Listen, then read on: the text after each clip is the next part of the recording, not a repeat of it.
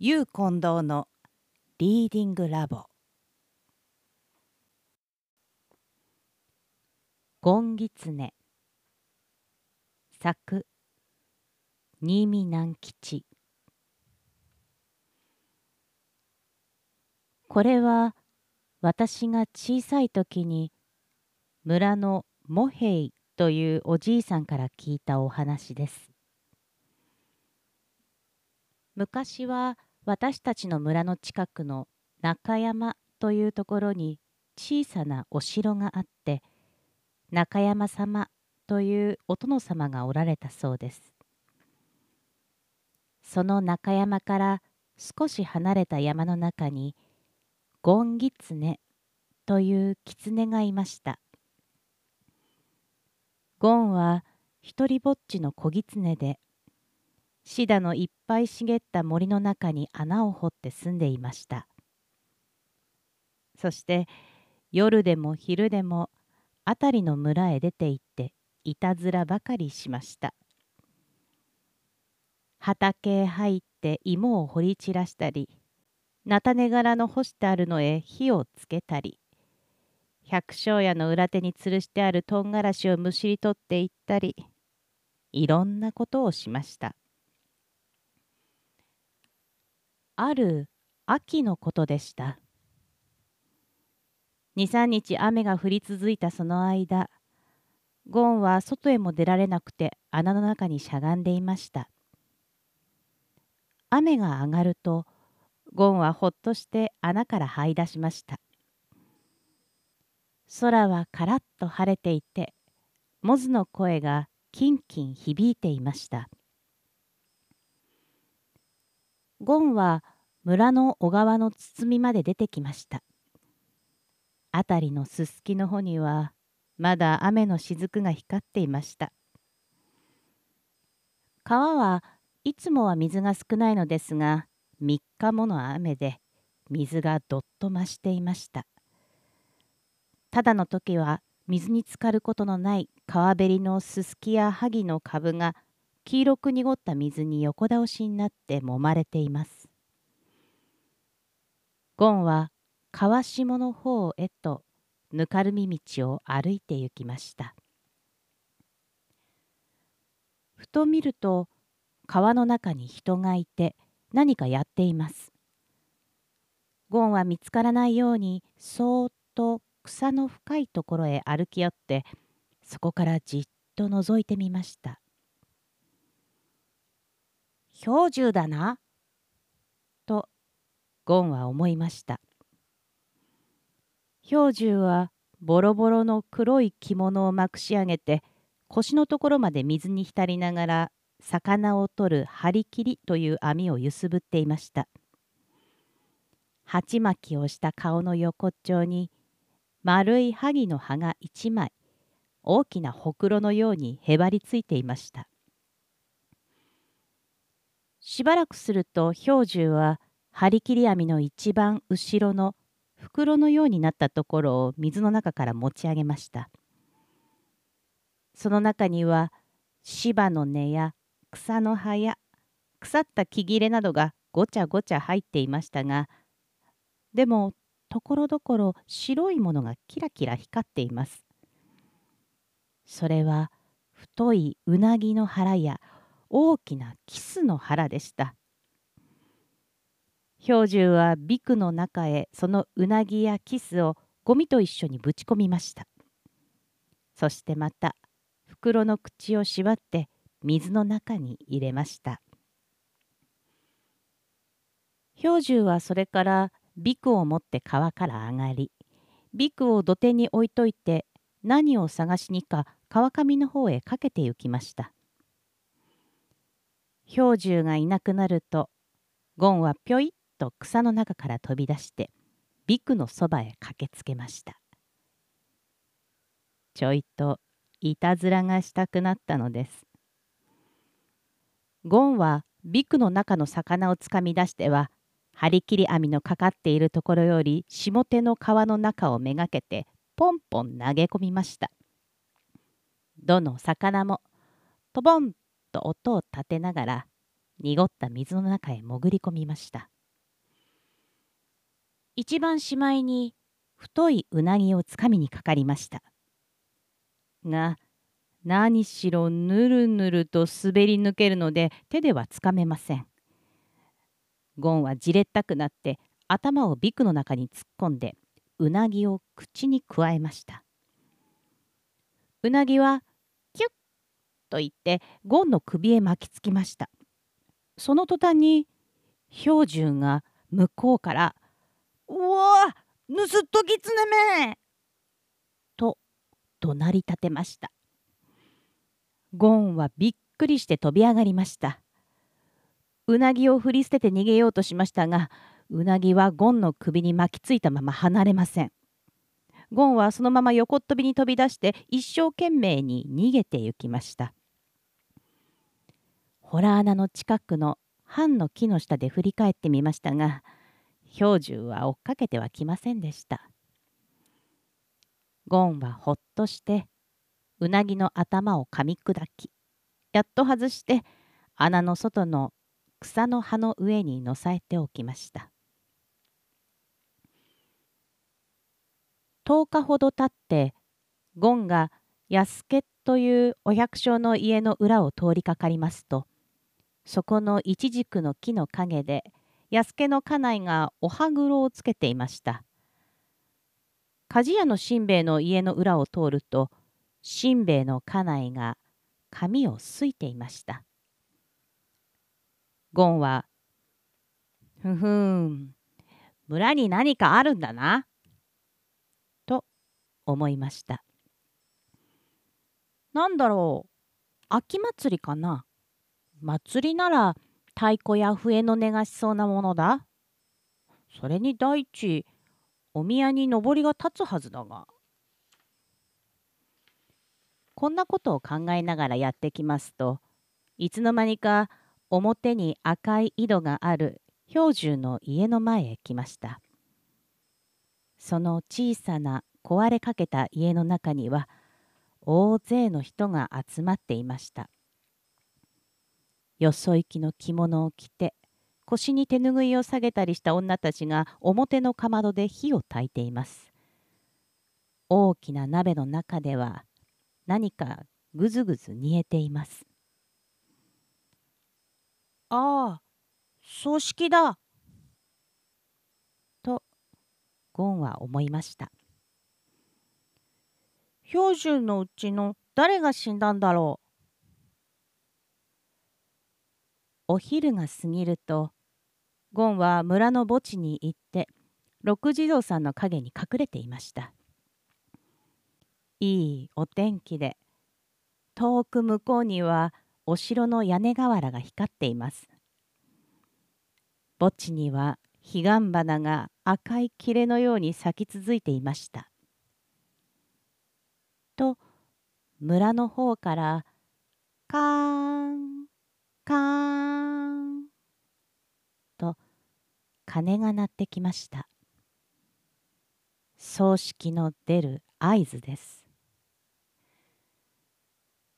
やがて白い着物を着た壮烈の者たちがやってくるのがちらちら見え始めました。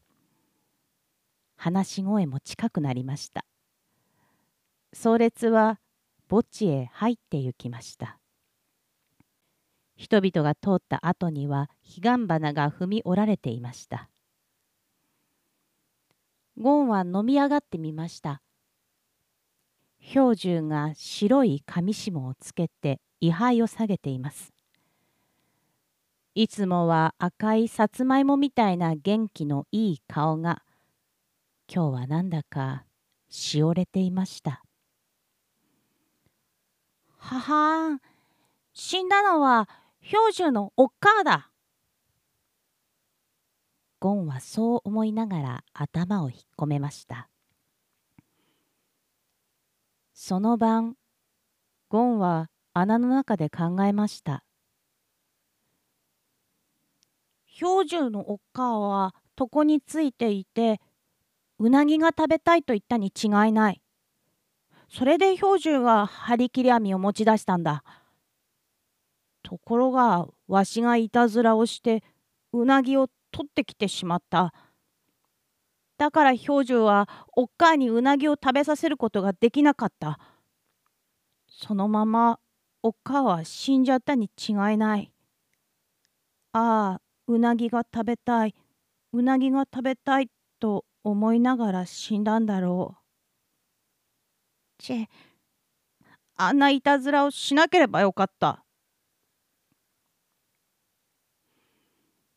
兵十が赤い井戸のところで麦を研いでいました。兵十は今までおっかあと二人きりで貧しい暮らしをしていたもので、おっかあが死んでしまってはもう一りぼっちでした。俺と同じ一りぼっちの兵十か。こちらの物置の後ろから見ていたゴンはそう思いました。ゴンは物置のそばを離れて向こうに行きかけました。どこかでイワシを売る声がします。イワシの安売りだい生きのいいイワシだいゴンはその威勢のいい声のする方へ走って行きました。と安家のおかみさんが裏戸口から「イワシをくれ」と言いました。イワシ売りはイワシのかごをつかんだ車を道端に置いてピカピカ光るイワシを両手でつかんで安家の家の中へ持って入りました。ゴンはその隙間にかごの中から五六匹のイワシをつかみ出して元来た方へ駆け出しました。そして兵十の家の中へイワシを投げ込んで穴へ向かって駆け戻りました。途中の坂の上で振り返ってみますと標準がまだ井戸のところで麦を溶いているのが小さく見えました。ゴンはうなぎの償い出にまず一ついいことをしたと思いました。次の日にはゴンは山で栗をどっさり拾ってそれを抱えて兵十の家へ来ました。裏口から覗いてみますと兵十は昼飯を食べかけて茶碗を持ったままぼんやりと考え込んでいました変なことには兵十のほっぺたにかすり傷がついていますどうしたんだろうとゴンが思っていますと兵十が独り言を言いました一体誰がイワシなんかを俺の家へ放り込んでいったんだろう。おかげで俺は盗人と思われてイワシ屋のやつにひどい目に遭わされた。とブツブツ言っています。ゴンはこれはしまったと思いました。かわいそうに兵十はイワシ屋にぶん殴られてあんな傷までつけられたのか。ゴンはこう思いながらそっと物置の方へ回ってその入り口に栗を置いて帰りました。次の日もその次の日もゴンは栗を拾っては兵十の家へ持ってきてやりました。その次の日には栗ばかりでなく松茸も23本持っていきました。月のいい晩でした。ゴンはぶらぶら遊びに出かけました。中山様のお城の下を通って少し行くと、細い道の向こうから誰かが来るようです。話し声が聞こえます。チンチロリン、チンチロリンと松虫が鳴いています。ゴンは道の片側に隠れてじっとしていました。話し声はだんだん近くなりました。それは兵十とカスケというお百姓でした。そうそう、なあ、カスケ。と氷柱が言いました。あおら、この頃、とても不思議なことがあるんだ。何がおっかが死んでからは、誰だか知らんが、俺に栗や松茸なんかを毎日毎日くれるんだよ。はあ？誰が？それがわからんのだよ。俺の知らんうちに置いていくんだ。ゴンは二人の後をつけて行きました。本当かい？本当だと思う。嘘と思うなら明日見に来いよ。その栗を見せてやるよ。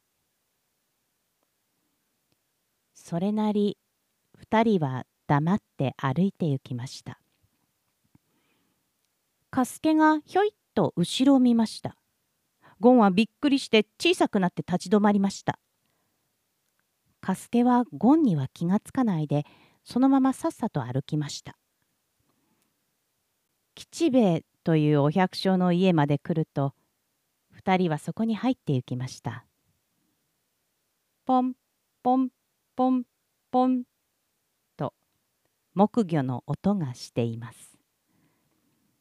窓の障子に明かりがさしていって大きな坊主頭が映って動いていました。ゴンは「お念仏があるんだな」と思いながら井戸のそばにしゃがんでいました。しばらくするとまた3人ほど人が連れ立って吉兵衛の家に入って行きました。お経を読む声が聞こえてきました。ゴンはお念仏が済むまで井戸のそばにしゃがんでいました。氷柱とカスケはまた一緒に帰って行きます。ゴンは二人の話を聞こうと思ってついて行きました。氷柱の影胞子をふみふみ行きました。お城の前にまで来た時カスケが言い出しました。さっきの話はきっとそれは神様の仕業だぞ。え？氷柱はびっくりしてカスケの顔を見ました。俺はあれからずっと考えていたんだがどうもそりゃ人間じゃない。神さんだ。神様がお前がたった一人になったのを哀れに思わしちゃっていろんなものを恵んでくださるんだよそうかな。そうだともだから毎日神様にお礼を言うがいいようん。ゴンは「へえこいつはつまらないな」と思いました。俺が栗や松茸を持って行ってやるのにその俺にはお礼を言わないで神様にお礼を言うんじゃ俺は引き合わないなそのあくる日もゴンは栗を持って氷柱の家へ出かけました。氷柱は物置で縄をなっていました。それでゴンは裏口からこっそり中へ入りました。その時、氷柱はふと顔を上げました。と、狐が家の中へ入ったではありませんか。こないだうなぎを盗みやがったあのゴンギツネめがまたいたずらをしに来たな。よーし。氷柱は立ち上がって納屋にかけてある火縄銃を取って火薬を詰めましたそして足を忍ばせて近寄って今戸口を出ようとするゴンをドン！と撃ちました。ゴンはばたりと倒れました。氷柱は駆け寄ってきました。家の中を見ると土間に栗が固めて置いてあるのが目につきました。おや。と氷柱はびっくりしてゴンに目を落としました。ゴンお前だったのか。いつも栗をくれたのは。ゴンはぐったりと目をつぶったままうなずきました氷柱は火縄銃をばたりと取り落としました。青い煙がまだ筒口から細く出ていました。